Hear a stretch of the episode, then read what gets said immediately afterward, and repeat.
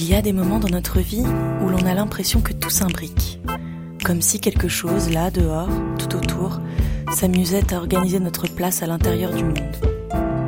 Loi de Murphy, concours de circonstances, coup du sort, acte manqué, quel que soit le nom qu'on lui donne, ce ping-pong entre le destin et le hasard, quand ils se mettent à raisonner, questionne immanquablement le sens, interroge nos perspectives, percute les limites de notre liberté. S'agit-il d'une leçon? Comme si l'on nous enseignait le caractère insaisissable de ce que nous pensions pourtant maîtriser? Ou bien d'une malédiction? Comme si nous étions coupables de nous être pensés libres? Ou encore d'une condamnation? Comme pour José, se retrouvant tout à la fois prisonnier de lui-même, du monde et des autres. Mais au fait, ça ressemble à quoi, l'ironie du sort? Je suis né euh, avec euh, cette maladie, donc euh, j'ai jamais connu autre chose. Euh, et forcément, je, m'y suis adapté, j'ai adapté ma vie en fonction de ça. C'est une maladie qui m'a fait vivre beaucoup d'expériences un peu étranges et, du coup j'ai plein d'anecdotes, mais c'est aussi des, des, moments drôles. j'ai toujours eu des surnoms un peu bizarres mes potes, ils m'appelaient euh, Mommy. C'est le surnom que j'ai encore actuellement. Mais c'est un surnom un peu affectif. Et euh, c'est pas quelque chose qui me blesse, quoi.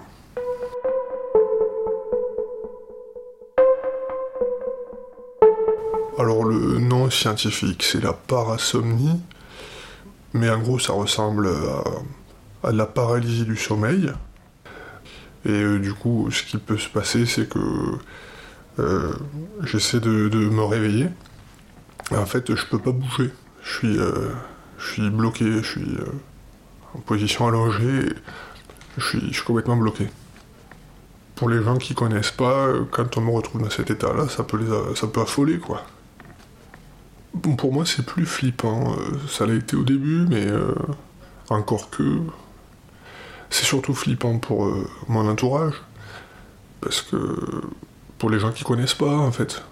Parce qu'après quand on connaît... Euh, et puis après, euh, quand je fais mon traitement, ben ça va, il n'y a, pas trop de problèmes.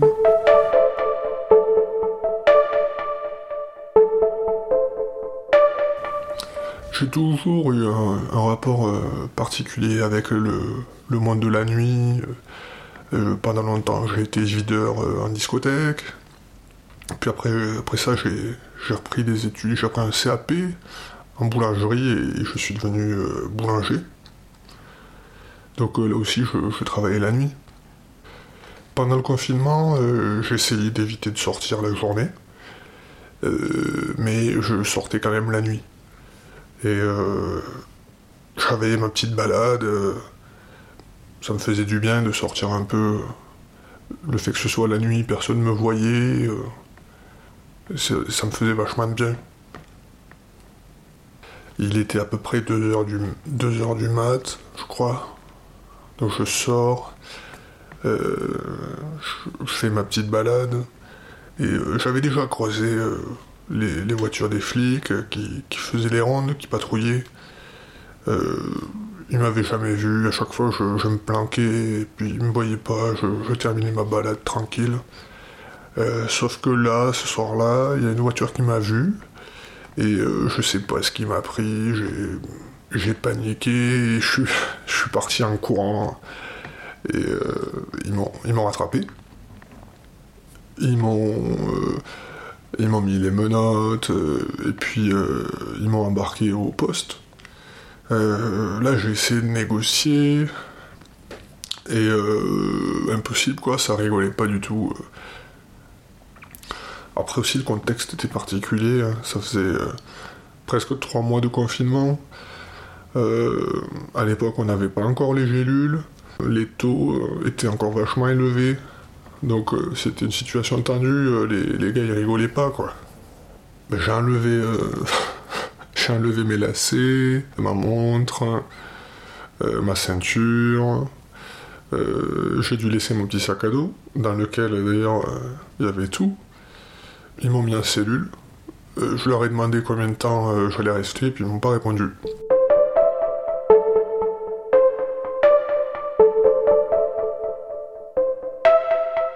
dans la cellule, euh, ben, c'était comme dans les films. Moi, j'avais jamais fait de, garde à vue. Donc, la cellule carrée, qui pue la pisse, il y avait un banc en pierre, là, horrible, il n'y avait pas de matelas. C'était vraiment dégueu. Bah, j'avais jamais fait de garde à vue, donc. puis il était tard. J'étais crevé, tout ça, ça m'avait stressé. Du coup, je. J'ai pas pensé, je me suis couché.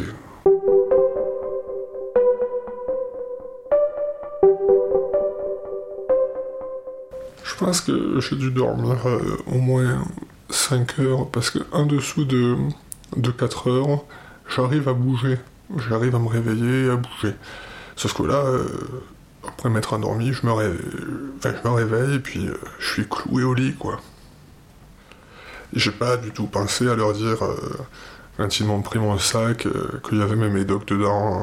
je suis complètement zappé de les prendre avant de me coucher ça me permet euh, de pouvoir bouger à mon réveil lorsque je dois dormir euh, longtemps.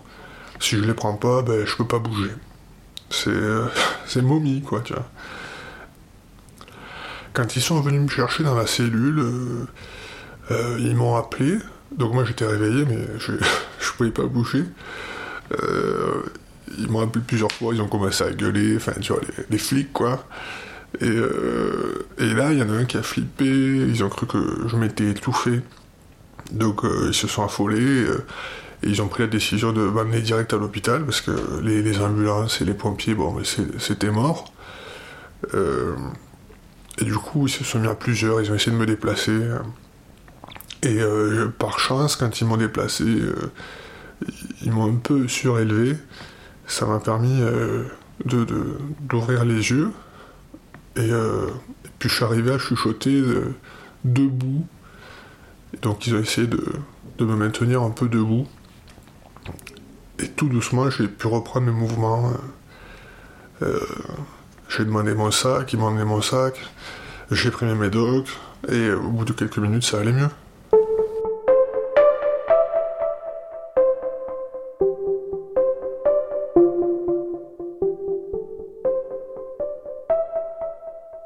Bah après ça, la garde à vue était finie. En fait, ils venaient euh, me chercher pour euh, me dire que la garde à vue était finie.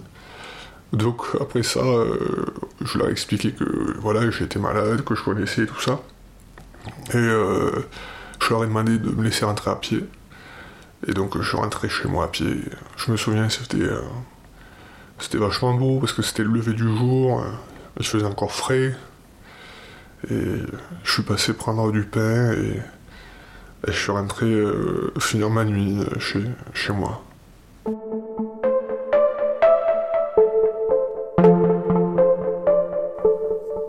Vous venez d'écouter Les poupées russes, deuxième épisode de notre série Transmission. Une production Copains comme Covid.